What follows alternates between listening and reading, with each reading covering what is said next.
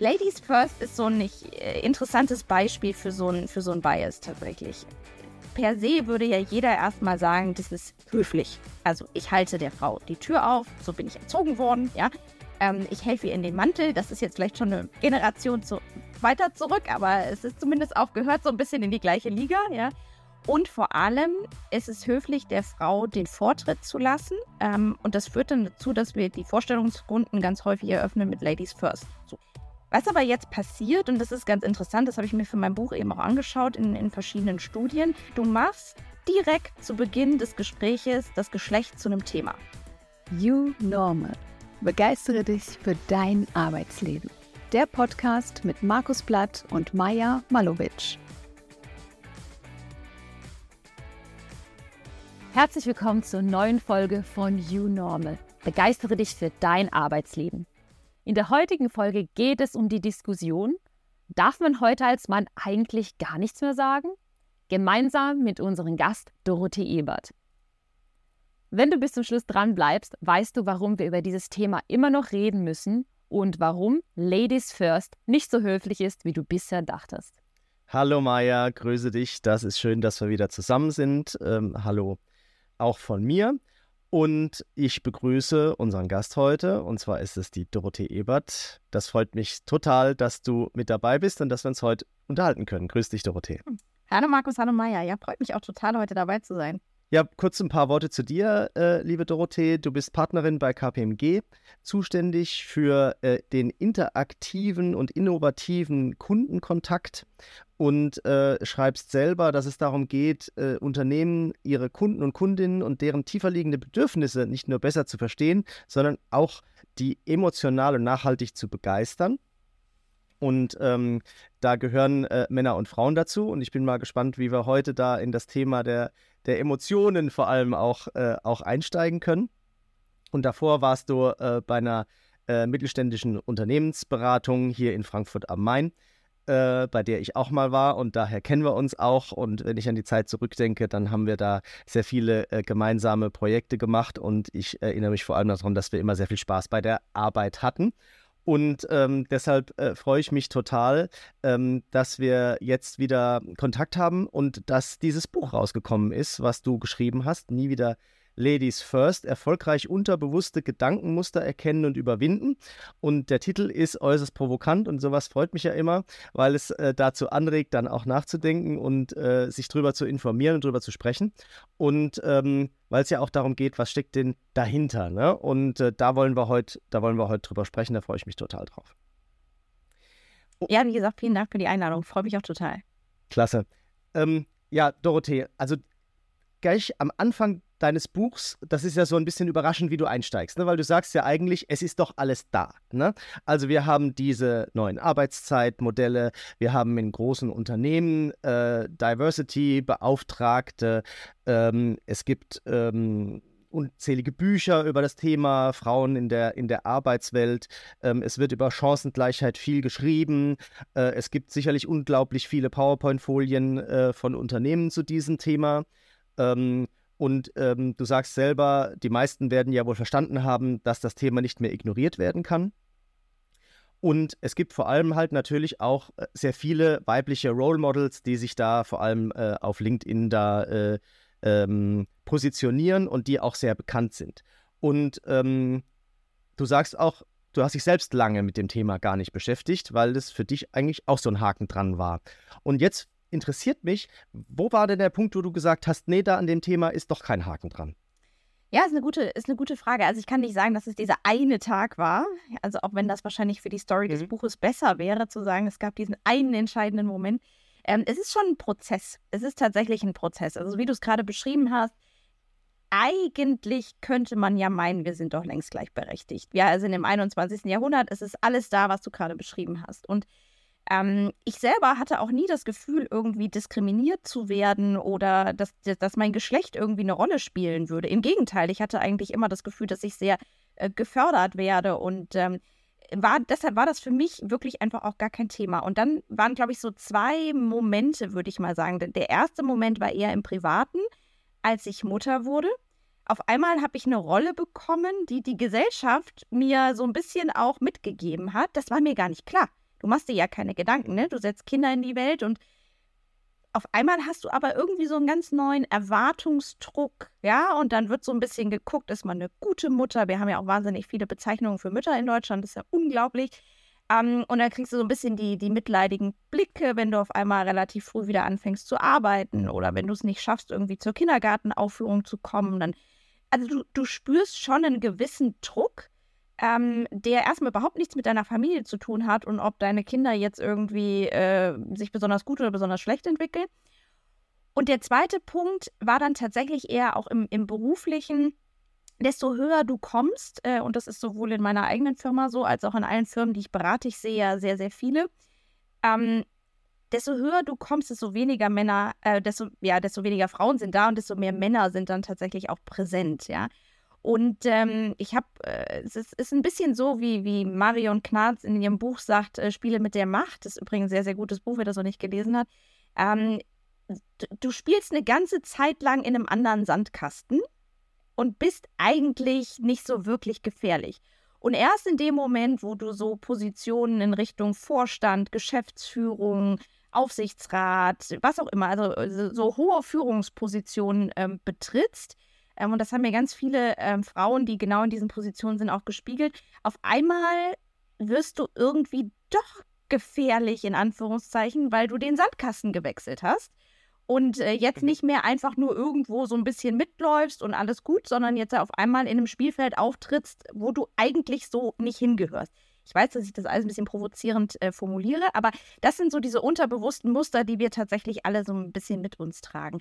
Und ähm, da ist mir dann aufgefallen, wie viel Stereotypen wir tatsächlich doch noch einfach über Männer und Frauen haben. Ähm, beide übrigens, aber und dass wir, dass wir darüber ganz, ganz dringend sprechen möch, äh, müssen, wenn wir wollen, dass diese Gleichberechtigung ernsthaft weitergeht. Ja, und auch in den Führungsetagen ernsthaft weitergeht. So, ja. Also insofern kein so ein Aha-Moment, sondern mehr ein, ein, ein Prozess. Mhm. Dorothee, kannst du uns vielleicht mehr über diesen Sandkasten in der oberen Management-Ebene erzählen? Weil das finde ich jetzt total spannend. Ich als Frau kann das äh, von meinem Bauchgefühl sofort nachvollziehen, auch von meinen eigenen Erfahrungen. Aber ich finde es richtig cool, wenn du da kurz drauf eingehst.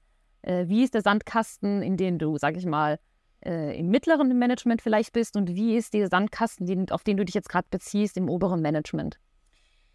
Also wir, wir haben ja tatsächlich in der, ähm, sagen wir mal, westlichen Führungskultur ja schon ein sehr stereotypisches Bild, äh, wie so ein ähm, ja, so ein Führungsideal auch aussehen sollte. Ja? Und das ist sehr männlich geprägt. So, das will ich auch jetzt erstmal gar nicht werten. Das, das ist per se so, ja. Also diese, ähm, diese Eigenschaften, dass du ähm, entscheidungsstark sein solltest, dass du eher dominant bist, ja, dass du dich auch so ein bisschen vielleicht mit Ellenbogen durchsetzt gegen andere.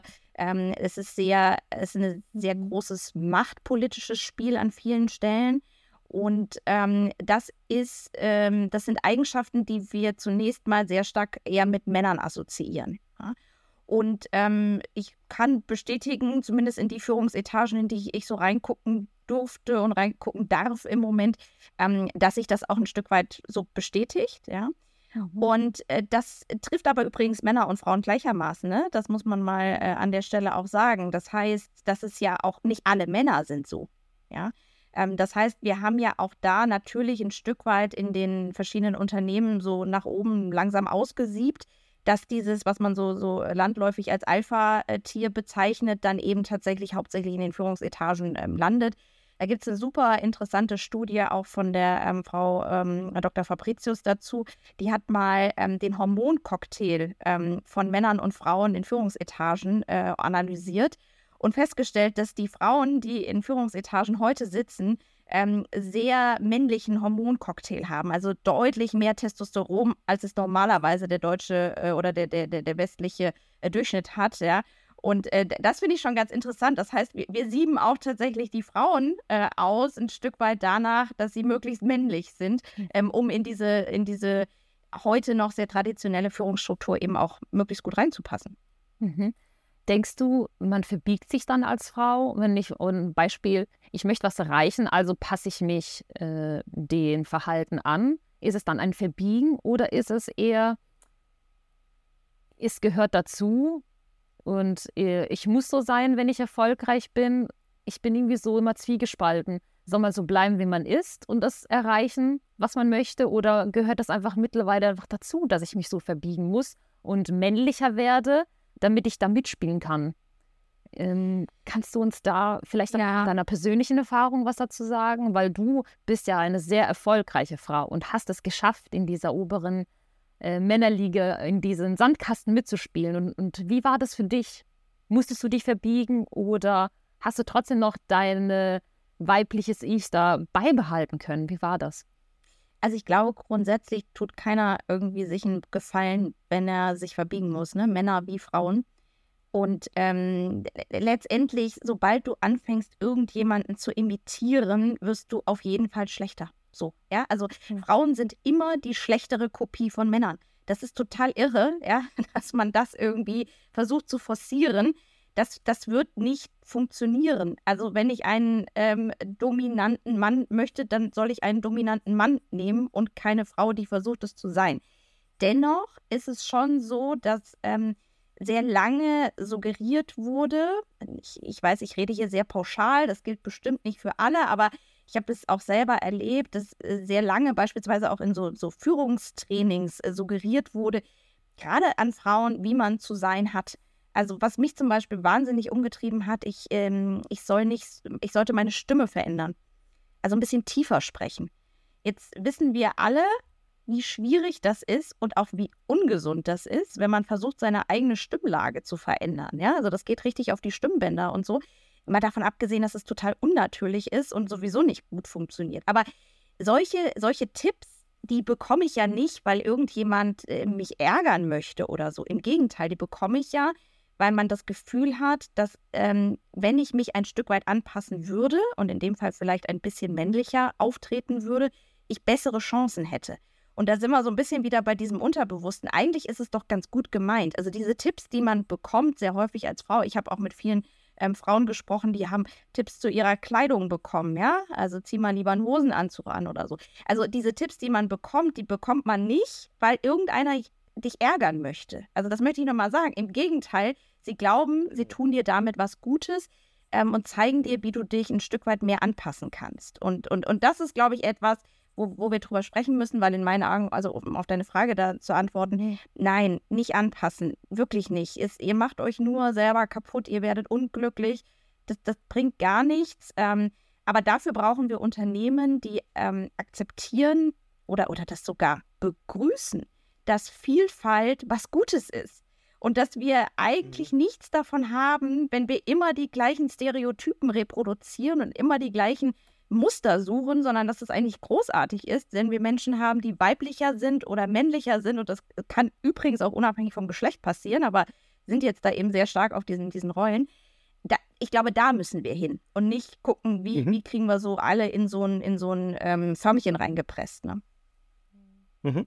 Ja, also ich glaube, dass die Maya und ich dich da äh, in allem voll unterstützen und dass uns das auch ganz wichtig ist, dass jeder nur danach äh, bemessen wird, was er beitragen kann und, ähm, und nicht, wie er aussieht und was er für ein Geschlecht hat und so weiter. Aber die Realität ist ja eine andere. Ne? Und das ist ja das, was du auch in deinem Buch beschreibst, mit diesen, dieser unbewussten Voreingenommenheit. Ne? Also unconscious äh, bias ist ja der, der Begriff, den man darüber oft liest. Und ich würde dich ganz gerne bitten, da vielleicht noch ein bisschen mehr dazu zu sagen, also was jetzt das tatsächlich ist ähm, in Hinblick auf, auf dich oder in Hinblick auf äh, Frauen allgemein. Und ähm, mich würde es dann interessieren, gibt es das nicht auch umgekehrt?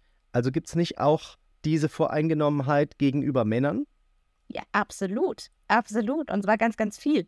Ähm, denn, also, das ist ein guter Punkt. Was sind denn überhaupt Biases? Also, Biases ist letztendlich eine, eine Verzerrung, die wir in unserer Wahrnehmung haben. Weil es gibt ja nicht per se die Realität, sondern es gibt ja nur die Welt so, wie jeder Einzelne sie von uns sieht.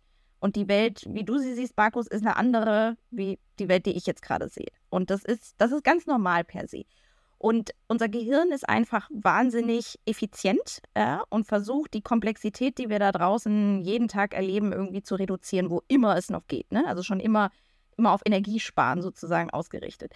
Und ähm, um das tun zu können, suchen wir eben Abkürzungen ähm, und versuchen Entscheidungen zu treffen auf Basis von irgendwas, was wir in der Vergangenheit äh, gesehen haben, gelernt haben. Und jetzt kommen die Biases ins Spiel. Ähm, in der Vergangenheit äh, wurde mir vielleicht erzählt, was Frauen besonders gut können oder was Männer besonders gut können.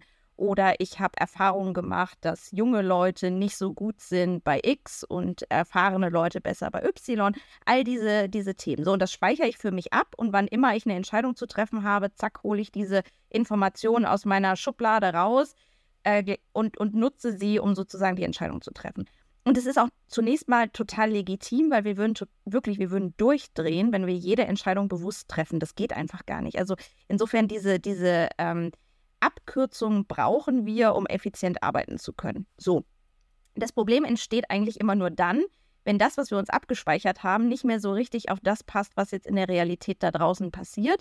Und der Gender Bias, also der sich sozusagen aufs Geschlecht bezieht, der ist eigentlich der, der im Moment so ziemlich am Wackeln ist. Ja, also wir haben alle in unserer Kindheit und Jugend sind wir sozialisiert worden mit bestimmten Ideen, was Frauen besonders gut können und was Männer besonders gut können. Und das schleppen wir jetzt einfach mit uns mit in unserem Privatleben und in unserem Berufsleben.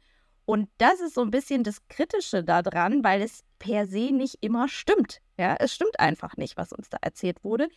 Und ähm, um auf deine Frage, ja, natürlich, Frauen haben die gleichen Biases. Also wenn ähm, die Eltern äh, erklären, dass ähm, Jungs besonders gut sind in Mathe, dann hört das nicht nur der Sohn, dann hört das auch die Tochter und mhm. glaubt das. Man glaubt das ja erstmal, aber man hat ja gar keinen anderen Anhaltspunkt. Ja? Wenn das Eltern, das sind in dem Fall Autoritätspersonen, die viel Erfahrung haben, dann glaube ich das erstmal. Und ich habe das ja Jahre, Jahrzehnte lang geglaubt, dass ich nicht gut bin in Mathe und nicht rechnen kann und so weiter. Vielleicht stimmt es auch, ich weiß es nicht, aber es, es ist per se ein Bias so. Und, und insofern haben wir, haben wir die alle und das macht es ja tatsächlich auch so schwierig, auch gerade im beruflichen Kontext, ähm, weil auf der einen Seite Frauen vielleicht manchmal denken, dass sie bestimmte Dinge nicht können aufgrund der Biases und Männer auch denken, dass Frauen das vielleicht nicht so gut kennen. Und, und dann sind wir so ein bisschen in so einer äh, sich immer wieder reproduzierenden äh, Bias-Logik, ja. Also wir alle glauben das so ein bisschen und äh, dann wird es ja schon irgendwie auch stimmen. Ja? Also insofern, wir haben meistens sogar die gleichen Biases.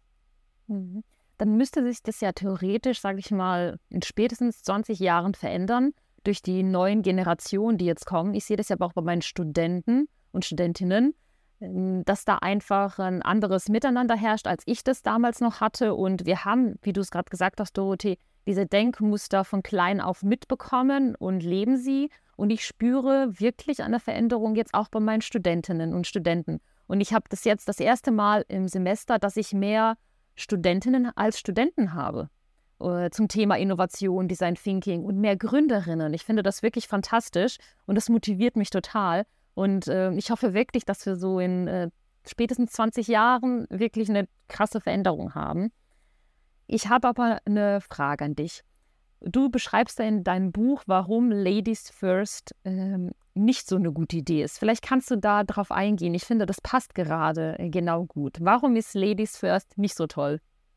Ja, also vielleicht erst mal kurz zu deinem ähm, Statement. Ich mhm. hoffe auch, ich hoffe inständig, dass es in 20 Jahren, was eine lange Zeit ist, aber besser ist. Ehrlich gesagt bin ich mir noch nicht so ganz sicher, weil wo genau das, was du gesagt hast, wir müssen einfach aufpassen, welche, ähm, welche Biases geben wir selber weiter. Denn wir haben die alle noch in uns. Und ich glaube, da kann sich keiner so richtig von ausnehmen, weil wir einfach so erzogen wurden. Und ich bin auch da fest von überzeugt, dass du die Biases nicht abschaffen kannst und nicht wegbekommst. Du kannst dir einfach nur bewusst werden, dass sie da sind und versuchen, deine Entscheidungen dann etwas bewusster auszurichten. Zu sagen, oh, warte, das ist vielleicht eine Verzerrung. Das ist vielleicht gar nicht so. Aber in unseren ganzen Handlungen geben wir die Biases weiter. Und wenn wir natürlich weiter irgendwie beispielsweise zeigen, dass Frauen hauptsächlich zu Hause ähm, arbeiten sollten. Die dürfen dann auch gerne noch Karriere machen, wenn sie das irgendwie schaffen. Aber sie sollten vor allem sich auch um den Haushalt kümmern und die Kinder und so weiter. Und das heute in vielen Familien ja auch einfach der Fall ist. Dann ist es, ich will es gar nicht werten, ob das gut oder schlecht ist, aber das ist das Bild, womit die Kinder erstmal sozialisiert wurden. Das heißt, sie haben mehr oder weniger das gleiche Bild was wir vielleicht auch hatten vor 10, 20, 30, 40 Jahren. Und ich glaube, da müssen wir einfach aufpassen. Es wird sich nicht es geht nicht von alleine weg. Wir müssen schon gucken, dass unser Handeln dann auch tatsächlich folgt dem, was wir sagen, damit dann die Kinder mit anderen Mustern aufwachsen. Und für sie ist es dann total natürlich. Und ich würde auch unterstreichen, was du gesagt hast. Wir sind da schon auf einem extrem guten Weg. Also bestimmte Dinge, die wir vor 30 Jahren noch glaubten, irgendwie, dass sie richtig wären, in Anführungszeichen, da wird heute jeder den Kopf schütteln und sagen, das ist so nicht. Ähm, aber es ist, es ist nichts, es ist kein natürlicher Weg. So. Kommen wir mal zu Ladies First, mhm. äh, was du gefragt hast. Also, Ladies First ist so ein äh, interessantes Beispiel für so ein, für so ein Bias tatsächlich. Per se würde ja jeder erstmal sagen, das ist höflich. Also ich halte der Frau die Tür auf, mhm. bin ich erzogen worden, ja. Ähm, ich helfe ihr in den Mantel. Das ist jetzt vielleicht schon eine Generation zu, weiter zurück, aber es ist zumindest auch gehört so ein bisschen in die gleiche Liga, ja. Und vor allem ist es höflich, der Frau den Vortritt zu lassen. Ähm, und das führt dann dazu, dass wir die Vorstellungsrunden ganz häufig eröffnen mit Ladies First. So. Und alle, und es ist wie so ein, wie so ein gesellschaftlicher äh, Konsens. Alle finden das gut. Es finden ähm, sozusagen sowohl die, ähm, äh, die, die, die Männer gut als auch die Frauen, denen der Vortritt gelassen wird. Was aber jetzt passiert, und das ist ganz interessant, das habe ich mir für mein Buch eben auch angeschaut in, in verschiedenen Studien, ähm, es, es passieren so ein paar unterbewusste Dinge. Das erste ist, du machst direkt zu Beginn des Gespräches das Geschlecht zu einem Thema. Also egal, was das Thema ist, ob wir hier über, ähm, über Key Results sprechen, über Kundenzentrierung oder über KI, völlig wurscht. Das erste, womit wir mal reinstarten, ist tatsächlich das Geschlecht. Also du separierst jetzt erstmal die Frauen von den Männern.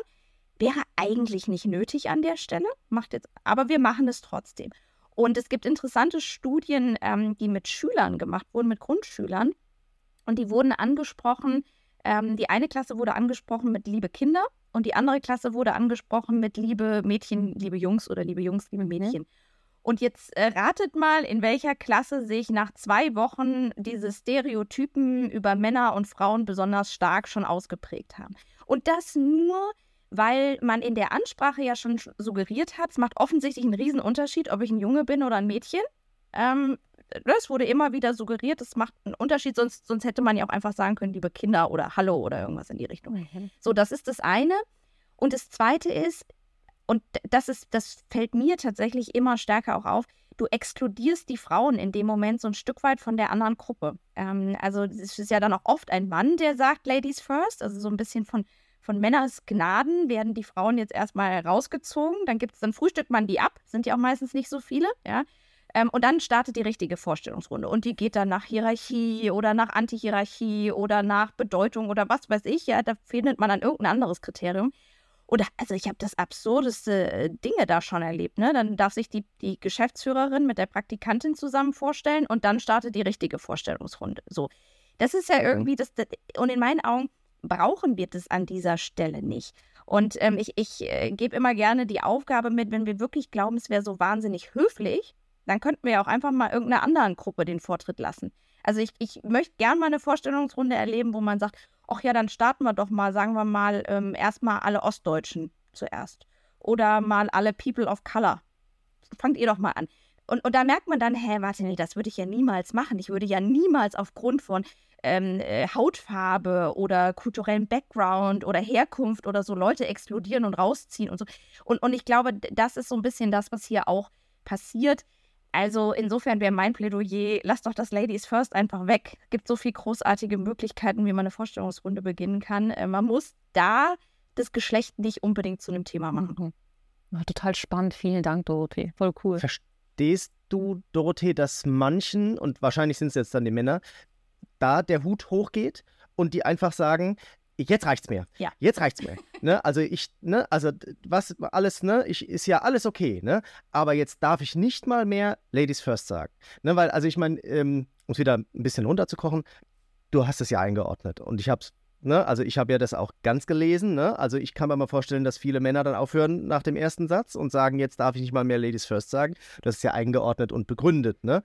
Ähm, wenn man jetzt von diesem Beispiel aber weggeht, ne, also dass es äh, einen Ausschluss von Frauen gibt in den Vorstellungsrunden, weil man das anwendet, ne, ähm, würdest, kannst du das nachvollziehen, dass, dass es da äh, einfach diese Reaktion gibt und dass man sagt, jetzt reicht's aber? Wo kommen wir denn dahin? Ja, Ja, ja, äh, kann ich total. Und das ist auch übrigens eine, eine Reaktion, die ich dann auch ganz häufig kriege. Ja. Oh mein Gott, also jetzt habe ich ja irgendwie gar nichts mehr. Mhm. Ja? Und ähm, also ich werde wahrscheinlich auch damit leben müssen, dass mir nie wieder im Leben ein Mann die Tür aufhält. Das ist jetzt sozusagen der, das ist der Preis, ähm, den ich zahle für diesen Titel. Nein, aber äh, Spaß beiseite, ich, ich kann das verstehen und ähm, ich verstehe auch diejenigen, die sagen, können wir mal aufhören mit dem Thema. Mhm. Wir reden ja gefühlt nur noch über Gleichberechtigung und nur noch Female Empowerment und es, es kippt ja schon in die andere Richtung, dass Männer sich äh, als diskriminiert äh, sehen, weil, weil sie gar keine Mentorenprogramme haben und, und nicht irgendwie äh, besonders gefördert werden und so. Gut, da hilft dann einfach der Blick auf, der nüchterne Blick auf die Zahlen an der Stelle zu sagen, so, ja, yeah. also mhm. wenn ich mir die Zahlen anschaue, dann äh, glaube ich, würde ich jetzt noch nicht davon sprechen, dass Männer diskriminiert sind. Ähm, das halte ich dann für eine sehr gewagte These. Ich, ich kann das verstehen und ich glaube, deshalb ist es auch wichtig, mit welcher Tonalität man darüber spricht.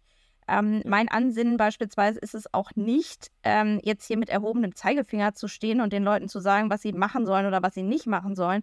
Ich finde es nur wichtig, dass wir gemeinsam uns mal darüber bewusst werden, dass wir einfach diese Stereotypen haben und dass die dazu beitragen, dass wir noch so viel tolle Kampagnen machen können, aber vielleicht im Kopfe wir eigentlich ganz anders äh, agieren würden und ganz anders äh, denken, ja. Und, ähm, und, und das ist mir wichtig, ja, dass wir da in, den Diskurs kommen und jeder kann das machen, wie er das möchte. Aber ich habe die Erfahrung gemacht, auch bei den äh, Männern, ähm, die das Buch gelesen haben, beziehungsweise auf Vorträgen waren oder so, wenn die einmal diese Geschichte zu dem Ladies First gehört haben, dann, dann rufen die mich auch teilweise danach an oder schreiben mir noch E-Mail und sagen, Frau Ebert, ich mache das jetzt auch nicht mehr. Ich merke das jetzt, es nervt. Ich, ich verstehe es so. Ähm, weil sie selber nie in der Position waren, weil sie selber nie sozusagen fünf Vorstellungsrunden hintereinander immer wieder rausgezogen wurden ähm, als Ladies First äh, und, und nie gehört haben, was ganz viele Frauen einfach in diesen Calls oder, oder Vorstellungsrunden hören. Und, und darum geht es, glaube ich, dass wir darüber sprechen. Aber ja, ich, ich kann es nachvollziehen. Ganz ehrlich, ich bin manchmal auch genervt. Also, das ist so. So, so lange, also so viel, wie man über ein Thema redet, irgendwann mhm. wird es anstrengend. Ja? Und, und trotzdem müssen wir es tun. Mhm. Dorothee, darf ich zusammenfassen? Das heißt, um dieses Problem äh, zu beheben, sollen, müssen wir wirklich anfangen, äh, schon in der Erziehung das Thema zu verbessern und nicht diese Unterschiede zu machen. Und zweitens ist es wichtig, dass wir ähm, der Außenwelt zeigen, wie das denn bei uns Frauen ankommt, wenn die zum Beispiel dieses Ladies First oder auch, ähm, dass wir mehr darüber erzählen, wie unsere Sicht der Dinge ist, wie wir etwas erleben, damit wir diese Aufmerksamkeit schaffen. Habe ich so richtig zusammengefasst, dass diese zwei Punkte eigentlich so eine gute Grundlage sind, um dieses System, was wir haben, zu verändern? Ja, abs absolut, absolut. Also und, und auch umgekehrt übrigens. Ne? Also wenn wir ähm, das Feld mal äh, andersrum äh, bespielen und uns mal die eher weibliche Domäne angucken, nämlich Kindererziehung und Haushalt. Also da, da, da haben wir ja schon vollen Durchgriff als Frauen, ja. Ähm, auch da müssen wir mal schauen. Also ich, ich äh, bin immer wieder fasziniert, äh, wenn ich von, von Frauen höre, ähm, ja, mein Mann kann das aber gar nicht. Also das, das, das kann der nicht. Ah, da denke ich mir immer, was denn? Also, das, der, der baut ja keine, äh, keine Raketen oder so, ja. Es geht darum, irgendwie Windeln zu wechseln oder äh, was Gescheites einzukaufen, äh, dass man kochen kann am Wochenende oder so. Also, aber, aber auch da haben wir ja umgekehrt diese Biases drin, äh, dass Frauen ja äh, ganz oft irgendwie ihre Männer dafür völlig minder bemittelt halten und, und das Gefühl, die, die können da irgendwie gar nichts und, und dann automatisch sagen, sie müssen das alles selber tun damit tun wir uns aber auch keinen Gefallen. Ne? Also das ist, äh, also insofern, das, das geht in, in, in beide Richtungen und ich glaube, wir müssen uns einfach alle mal bewusst werden, welche Stereotypen so in unseren Köpfen rumschwirren. Und ähm, dann können wir da nochmal anders drauf gucken und vielleicht Entscheidungen auch anders treffen. Ähm, Dorothee, wir haben ja bei uns in dem Podcast das Thema New Work und ähm, ich würde ganz gerne mal so ein bisschen drauf kommen, wie wir das vielleicht zusammenbringen? Also wie können wir mit, mit New Work ähm, diese, diese Gleichstellung und vor allem diese, diese Änderung im, im Denken, wie können wir die, wie, wie können wir die hinbekommen? Und ähm, da gibt es ja das verschiedene Tools und wir haben uns ja auch äh, schon mit vielen Dingen beschäftigt, ähm, die dort ähm, reinpassen. Also jetzt äh, flexible Arbeitszeiten und Homeoffice und Vacation und wie auch immer. Gibt es Tools, wo du sagst, das kann unterstützen bei dem Thema Gleichstellung? Ja, also per se glaube ich, dass diese Umbruchszeit, in der wir uns ja gerade befinden, was das ganze Arbeitsumfeld angeht, dass das eine Riesenchance ist, um wirklich auch das Gleichberechtigungsthema weiterzutreiben. Es ist nicht, es nicht Gott gegeben, ja, es ist nicht so, dass sich ähm, die Gleichberechtigung jetzt so automatisch mitkommt, weil wir jetzt irgendwie agiler werden und Arbeitszeiten flexibilisieren und so. Also Du kannst Arbeitszeiten wunderbar flexibilisieren, um alte Rollenprofile weiter zu äh, verstärken. Also da wäre ich ganz, ganz ja. vorsichtig ja. an der Stelle. Mhm. Aber ich glaube, dass dadurch, dass per se im Moment so viel im Umbruch ist, das eine schöne Chance ist, auch nochmal seine eigenen Stereotypen zu hinterfragen. Was ich auch sehe, ist mhm. ähm, eine ne ganz, ganz starke Notwendigkeit. Also gibt es ja wahnsinnig viele Studien, die auch einfach zeigen, dass Bewerber und Bewerberinnen ähm, einfach das auch erwarten von einem ähm, attraktiven Arbeitsumfeld heute. Ja, also nicht nur, dass es tolle Methoden gibt und, und ein super Office und dass ich Workation machen kann, sondern auch, dass es eine gewisse Diversität einfach auch gibt in diesem Unternehmen. Und ähm, ich, ich ähm, habe schon ähm, auch da, also man, man, hört ja auch tatsächlich und, und liest es auch in den Studien, dass ähm, auch teilweise abgesagt wird, weil sie sagen, das ist mir hier nicht divers genug. Ja, also wo sind denn hier eure Frauen in Führungspositionen? Und mhm. es geht ja nicht nur um Geschlecht, aber das ist eins, wo man es relativ schnell aufsieht. Mhm. Ja, also das, das glaube ich schon, ist, ähm, ist etwas, was schon allein deshalb mitkommen wird, weil es eine, eine Notwendigkeit ist, sozusagen auch für Unternehmen, sich da anders zu positionieren und, und anders aufzu, aufzutreten.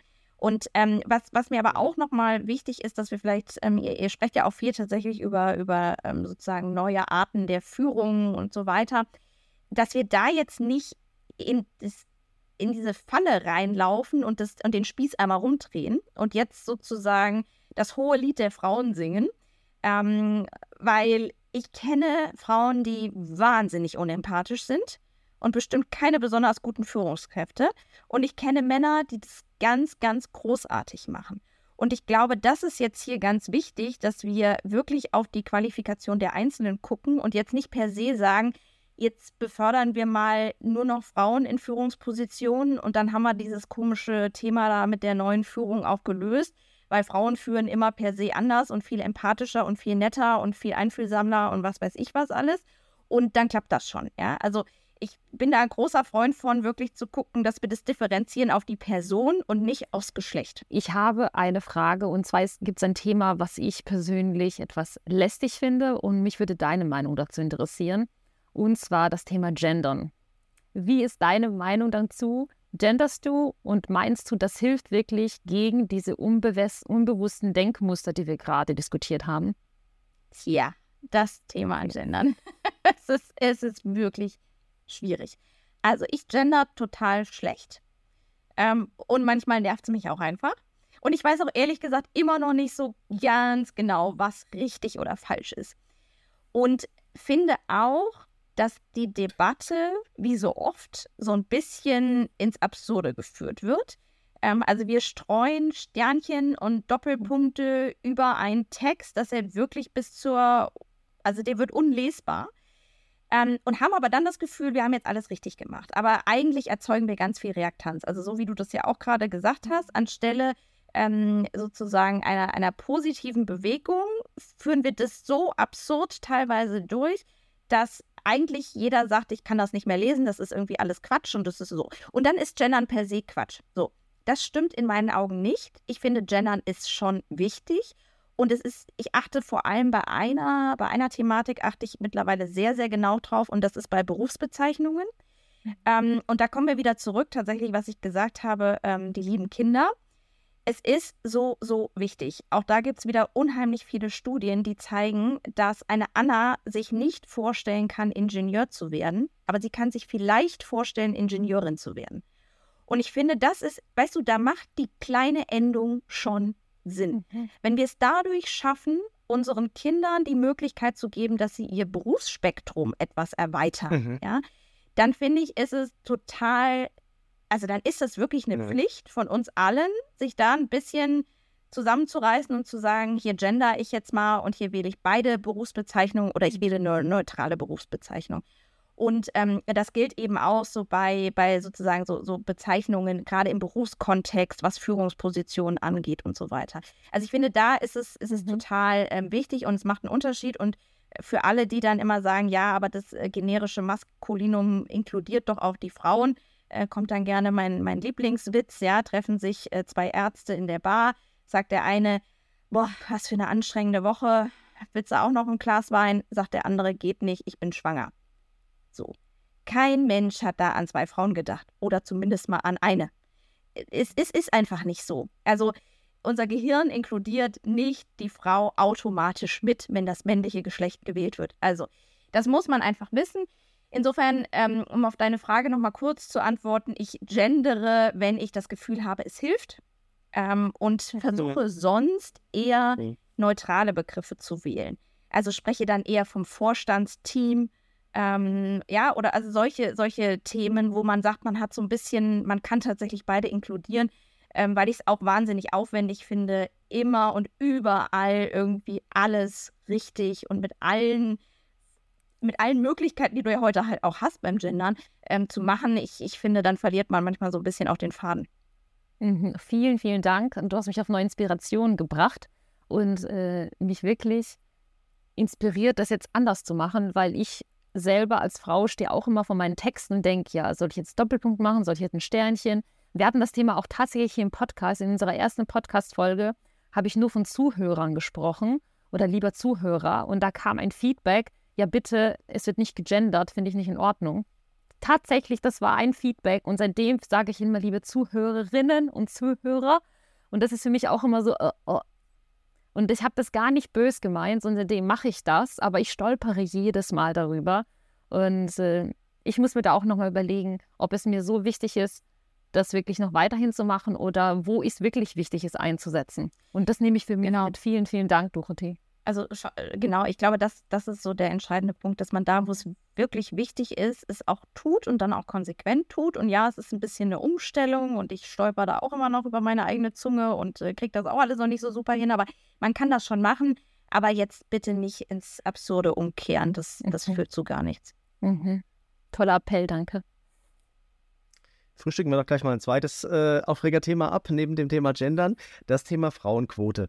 Ähm, und da äh, ist es ja tatsächlich so, äh, ich glaube, das sind auch immer so Wellen, die App vielleicht auch schon wieder ab, aber eine Zeit lang hatte man durchaus das Gefühl, es kommt sehr stark darauf an, ähm, jetzt auch mehr Frauen in Führungspositionen zu haben. Ergo wurde jede Führungsposition, die es gab, ähm, auch bevorzugt mit Frauen besetzt. Und das hat natürlich zur Folge, zwei Dinge. Ne? Also zum einen, die Männer sagen, äh, in dem Laden werde ich gar nichts mehr, solange ich keine Frau bin. Und das Zweite ist, dass man natürlich dann diesen Frauen das immer zuschreibt. Ne? Er sagt also, die ist es ja nur geworden, weil man eine Frau gebraucht hat. Ist das nicht, ist das nicht tödlich für diese gesamte Diskussion? Oh, das ist auch echt ein total schwieriges Thema und es ist total traurig, dass jede Frau diese Frage kriegt. Ähm, aber es ist, es ist eine Frage. Also, ich war ganz lange gegen die Quote.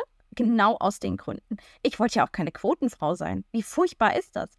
Also, dass du das Gefühl hast, du bist nicht aufgrund deiner Qualifikation irgendwie befördert worden, sondern weil du eine Frau bist. Also aufgrund des Geschlechts. Der einzige Faktor, den ich, für den ich überhaupt nichts kann in meinem Leben, ist mein Geschlecht, ja. äh, der hat äh, vielleicht ganz lange dafür gesorgt, dass es dann irgendwie nicht so positiv war, aber in diesem einen Moment soll das jetzt das ausschlaggebende Element gewesen sein. Also gruselig. Ähm, und dann kommen wir wieder so ein bisschen zurück zu den Zahlen. Und wenn du dir das dann anschaust, wie wenig sich bewegt, ähm, dann bin ich mittlerweile schon dafür, dass wir das messen und auch mit einer Quote belegen. Mhm. Und ähm, wir sehen es ja tatsächlich in den Unternehmen, die eine Quote haben, tut sich immer noch nicht wahnsinnig viel. Also wir sind da jetzt, wir brechen da jetzt nicht irgendwie die Rekorde. Aber es tut sich was und in den Unternehmen, wo es keine Quote gibt, also gerade wenn du in den Mittelstand schaust, passiert mhm, auch einfach gar nichts. Gar nichts. Es passiert einfach gar nichts. Mhm. So. Und ähm, ich weiß nicht, wie viele inkompetente Männer schon befördert wurden. Insofern, wenn da mal eine inkompetente Frau dazwischen wäre, und das gilt es ja erst noch zu beweisen, fände ich das jetzt nicht so dramatisch, ja. ähm, und ich glaube, also, und, und ich glaube, was, was auch tatsächlich ein wichtiger Punkt ist, ähm, eine Frau im Vorstand oder in welchem Leadership-Team auch immer, ändert nicht so viel. Ja, also auch da gibt es wieder ähm, sehr gute wissenschaftliche Studien, die zeigen, dass du ja mindestens mal so 25 Prozent, ähm, eher mehr, haben musst in, von der Gruppe, ähm, bevor du überhaupt einen wirklichen Effekt auch spürst. Weil ansonsten ist diese eine Frau nämlich immer irgendwie die Exotin. Mhm. Ähm, und du kannst es immer irgendwie abbügeln mit ja, die und so weiter, ja. Und die ist ja so. Aber sobald da mehrere sind, merkst du nämlich auch, dass ja auch Frauen ist ja keine homogene Masse, ne? Ist ja völlig irre, ja. Aber es gibt ja auch unterschiedliche Frauen. Das ist ja etwas, was du erst merkst, wenn mal mehrere da sind. Und ähm, deshalb halte ich das für so wichtig, dass wir ja auch mit einer Quote äh, dieses Thema ein bisschen forcieren ähm, Unternehmen ticken ja nun mal auch sehr ähm, wirtschaftlich. Alles wird gemessen, ja. Umsatz wird gemessen, Deckungsbeitrag wird gemessen, Anzahl der Kunden wird gemessen. Also alles, was uns wichtig ist, wird gemessen. Ähm, und dann geht auch der Fokus automatisch dahin. Also denke ich mir, dass wir mit einer Quote und vielleicht auch noch ein, zwei anderen Kennzahlen, ja, ähm, da durchaus auch mal einen Fokus auf das Thema bekommen. Und, ähm, und solange das nötig ist, dann auch eben gerne mit Quote. Also ich kann das nur unterstreichen. Ne? Also ich halte das auch selber für, für ganz wichtig. Ähm, die Maya und ich, wir kommen ja aus dem Thema Design Thinking, haben uns über das Thema Design Thinking auch kennengelernt. Und ähm, da ist ja das Erste, worüber man spricht, äh, das Thema Team, ne? dass es divers zusammengesetzt ist, damit man möglichst viele Einflüsse und Gedankenwelten und Ideen äh, bekommt. Ne? Und ähm, ich erzähle immer dieses, äh, dieses Beispiel, was ich glaube ich auch im Podcast schon mal erzählt habe. Ich habe einen Vortrag gehört äh, und da ging es um einen finnischen Papierhersteller, der gesagt hat, also da war der Vorstand so weit, dass er wusste, okay, Papier äh, könnte schwierig werden, ne? müssen uns vielleicht mal überlegen, was wir in Zukunft machen. Aber wir hier, und dann wurde ein Bild gezeigt von dem, von dem Vorstand, das waren alles Männer, alle zwischen 40 und 50 und alle hatten ein blaues Hemd an. Also wir äh, alleine schaffen das nicht, weil wir werden alle die gleiche Idee haben. Ne? Und ähm, dann haben die tatsächlich angefangen, ähm, das völlig ähm, fern von jeder Hierarchie, Geschlecht oder sonst irgendwie äh, divers zu, zusammenzusetzen ähm, und eben nicht nur die Leute aus dem Vorstand äh, oder aus den Führungsebenen damit reinzunehmen. Und was ich sagen will, ist, ich habe das Problem tatsächlich sehr oft, dass wir ähm, Teams zusammenstellen für Projekte und da ist keine Frau drin also da, da, da sind nur Männer, wo ich dann sage, ja, aber ich, also, ne, wenn wir, das wäre schon ganz gut, wir würden das ein bisschen ausgeglichener zusammenstellen, ne? Und äh, da, kommen, da kommen Teams zustande, die sind einfach wirklich komplett äh, unterrepräsentiert. Und, äh, und das halte ich für, für sehr, sehr schwierig. Und da muss ich auch äh, auf jeden Fall was tun. Und äh, ein Vorstand, du hast es eben ja sehr, sehr schön gesagt, das Wort äh, mir gar nicht so bewusst gewesen, Vorstandsteam, das, äh, das für einen Vorstand ist ja auch ein Team. Ne? Das heißt, wir haben hier äh, ganz viele Teams, äh, die unglaublich viel Verantwortung tragen, da sitzt keine Frau drin oder zu wenige. Und das, da müssen wir uns äh, wirklich die Frage stellen, ob das gesund ist. Ja, und es ist, und das ist genau der Punkt, den du angesprochen hast. Es geht ja um, also Diversität ist ja kein Selbstzweck. Vielleicht muss man das auch mal so ein bisschen irgendwie wieder, wieder relativieren. Wir reden so mhm. wahnsinnig viel darüber und, und jetzt versuchen alle irgendwie Frauen zu befördern, weil es ja dann ähm, wie soll ich sagen, irgendwie gerade in den Zielvereinbarungen steht oder so, ja. Mhm. Ähm, es geht ja tatsächlich darum, äh, und zumindest ist das meine Hypothese, warum man es tun sollte, dass wir nicht mehr so richtig die Antworten haben auf das, was da, was wir in der Zukunft brauchen. Also die einfach die Vergangenheit zu reproduzieren, funktioniert ja nicht mehr. Und da sind sich auch überraschend viele Unternehmen ja auch einig, dass das nicht mehr funktionieren wird wenn, wenn das noch funktionieren würde, könnten wir auch einfach so weitermachen. Dann würde dieses Vorstandsteam, was du da gerade beschrieben hast, ja großartig agieren, denn die haben ja sicherlich total viel Erfolg auch in der Vergangenheit gehabt. Aber wenn ich eben sage, ich weiß nicht mehr genau, was ich morgen eigentlich mache und worauf es ankommt, dann ist so die Hypothese zu sagen, dann lass doch mal von verschiedenen Blickwinkeln da drauf gucken.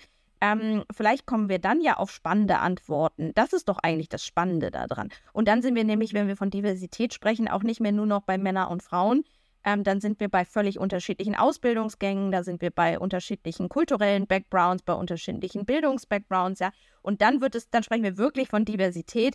Das ist natürlich jetzt ähm, in meinem Buch auch sehr stark auf dieses Gender-Thema ähm, fokussiert, weil es ein wesentliches ist. Ja, also ich glaube, das ist etwas, wo wir mal sehr schnell Gleichberechtigung herstellen können. Aber Diversität müssen wir viel größer denken. Mhm. Eine Vielfalt. Für mich ist es eher die Vielfalt an Menschen, die zusammenkommt und etwas Besonderes macht. Das, was Markus auch gesagt hat, in Innovationsprozess, in Design Thinking, macht ja die Vielfalt aus an Menschen, die zusammenkommen, die lassen was Großartiges entstehen. Und äh, vielen Dank, dass du darauf eingegangen bist. Ich habe äh, noch eine Bitte an dich. Wir diskutieren ja ganz viel das Thema, was darf ich denn als Mann heute? Jetzt soll ich kein Ladies First sagen und ich muss auf andere Sachen achten.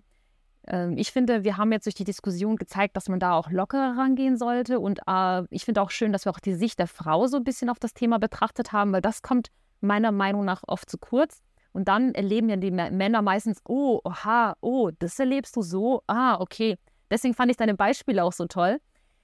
Dorothee, kannst du zwei oder drei Tipps der Männerwelt rausgeben?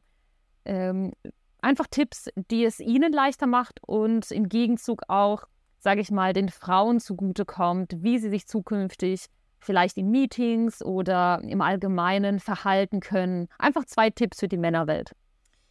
Ja, sehr gerne. Also der erste wäre ja schon gegeben, lasst Ladies First bitte weg. Äh, wobei da gibt es noch äh, mehrere äh, Ideen, was man da so machen kann im Meeting, was man weglassen kann. Ähm, ein, ein Thema, was, was ich immer ganz großartig finde, und das gilt tatsächlich für Männer und für Frauen, ähm, ist das mit der Handschrift. Das ist auch ein Kapitel in meinem Buch, aber äh, ich weiß nicht, wie oft ich ans Flipchart gebeten wurde oder Protokoll schreiben oder so, weil ich ja vermeintlich die schönere Handschrift habe. Das mhm. ist in meinem Fall sogar wirklich Quatsch, weil ich bin Linkshänder und ich schreibe gruselig. Also vor allem an Flipcharts sieht nicht gut aus. Aber was verbirgt sich denn dahinter? Ne? Es ist wieder dieser, diese, es sind eigentlich sogar zwei ähm, Assoziationen, die wir da mit dem Gender Bias haben. Das eine, Frauen sind eher musisch begabt, sind eher künstlerisch und so weiter das, ähm, und haben ja dann per se eine schönere Handschrift.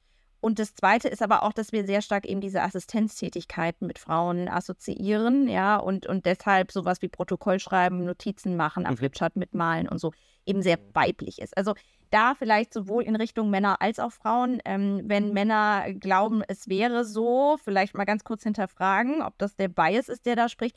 Sollte es eine Frau hören, vielleicht ähm, lieb lächeln und einfach mal sagen, Übung macht den Meister und den Stift mal an den Herren weitergeben. Also das, das ist ein Beispiel sowas, sowas Kleines. Ähm, und der, der zweite Punkt, ich kriege unheimlich viel Feedback von Männern äh, zu dem Buch, ähm, zu dem Kapitel, ähm, wo es um, um Haushalt und Kindererziehung und diese Themen geht. Mhm. Das scheint wirklich, äh, wirklich sehr zu, die Männer sehr umzutreiben, wenn sie das lesen. Da geht es viel um, um Mental Load auch, ja. Und ähm, da ist so ein bisschen, für mich ist dieser eine Satz, ach, ist ja großartig, wie dein Mann dich unterstützt. Mhm. In dem liegt für mich so viel diese Stereotypen irgendwie mit drin. Und da wäre die, die Bitte ähm, an die Herren, vielleicht mal zu überlegen, welchen Teil sie zu Hause übernehmen und welche die Frau und da auch mal ganz offen zu drüber zu sprechen. Also ich habe wirklich ähm, Männer, die, die äh, mir gefeedbackt haben, sie hätten nach Lesen dieses Kapitels dann doch mal zu Hause das Gespräch gesucht und festgestellt, dass sie sich vielleicht nicht mehr so abfeiern lassen, wenn sie es schaffen, die Tochter vom Judo abzuholen ähm, nachdem die Frau dafür gesorgt hat, dass die Tochter dort überhaupt angemeldet ist, dort äh, der Beitrag bezahlt ist, ähm, dort äh, zum Wettkampf angemeldet, der Judo-Anzug die passende Größe hat. Ähm, und so weiter, ja. Also all diese Themen irgendwann mal erledigt wurden, das Ding auch immer gewaschen, am nächsten Tag wieder da liegt, äh, damit es weitergehen kann. Also dass man, dass man da vielleicht auch mal so ein bisschen drauf schaut, äh, was Gleichberechtigung denn äh, tatsächlich heißen kann. Mhm. Ja, vielen Dank voll cool und äh, ich feiere gerade deine Beispiele so cool.